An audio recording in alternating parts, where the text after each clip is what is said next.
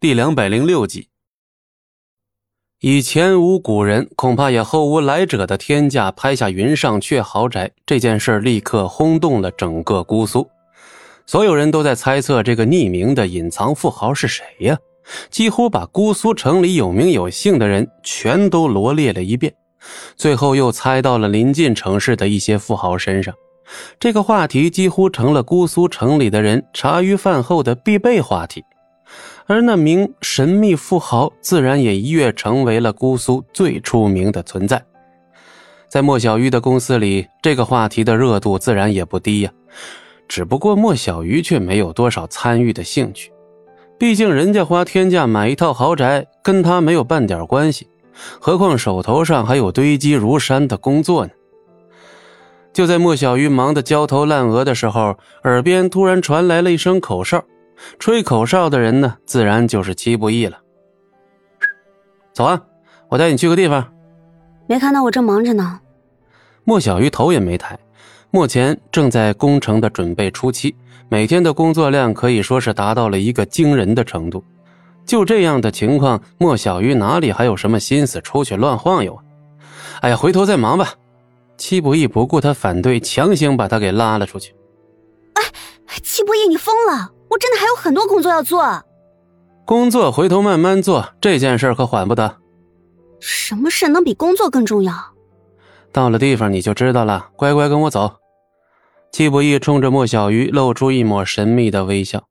莫小鱼虽然心中不快，但却拗不过戚不义，只得叹了口气服从。下了楼，在大门口停着的一辆小电驴上头还挂着一大一小两个头盔。戚不义把大的那个戴在自己头上，同时把小的递给莫小鱼。莫小鱼都呆住了，他还从未坐过这种小电驴呢，愣着干什么？快戴上啊，安全！莫小鱼犹豫了一会儿，最后也只能乖乖照办。于是乎，戚不义骑着这辆小毛驴，载着宛如下凡仙女般的莫小鱼，就这么上路了。莫小鱼没有坐过挑电驴，路上吓得死死的拽着戚不义的衣服。戚不义也很快发现了这一点，突然心里涌出一个邪恶的想法。忽然，电驴的速度比以前快了不少。莫小鱼惊呼一声，哪里还顾得上其他呀？立刻伸出双臂抱住了戚不义，整个人都贴在他的后背上。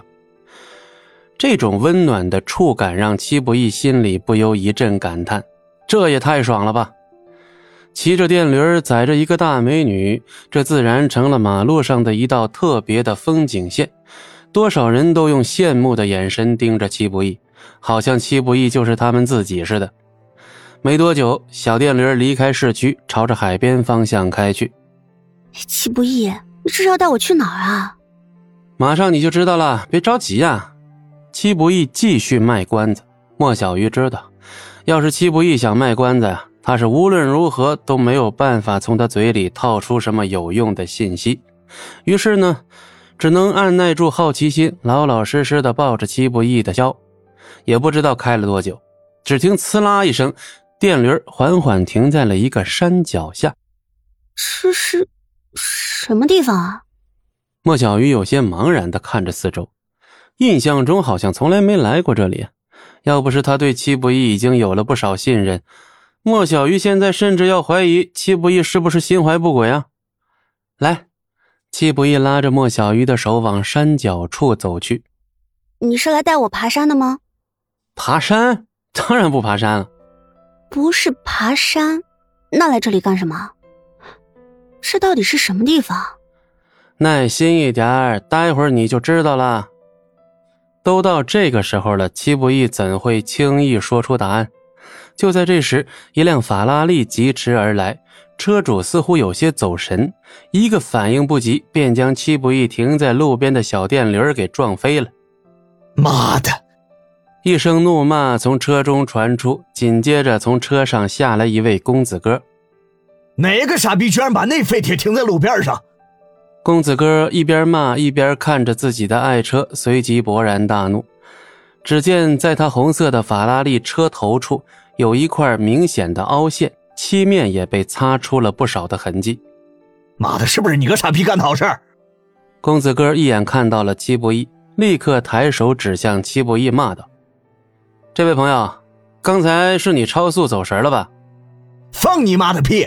老子明明是正常开车。”“哎，美女，你看着有点眼熟啊。”公子哥正在破口大骂，却突然瞥见了莫小鱼，两眼顿时就跟黄鼠狼似的亮了起来。飞哥，怎么回事嘛？真的讨厌。车上又下来一位身材火辣的女人，正在不断的擦着嘴，身上的连衣裙也有些凌乱。傻逼，老子车被你撞成这样，赔钱吧！公子哥嘴里说着，但目光却再也离不开莫小鱼了。本集播讲完毕，感谢您的收听，我们精彩继续。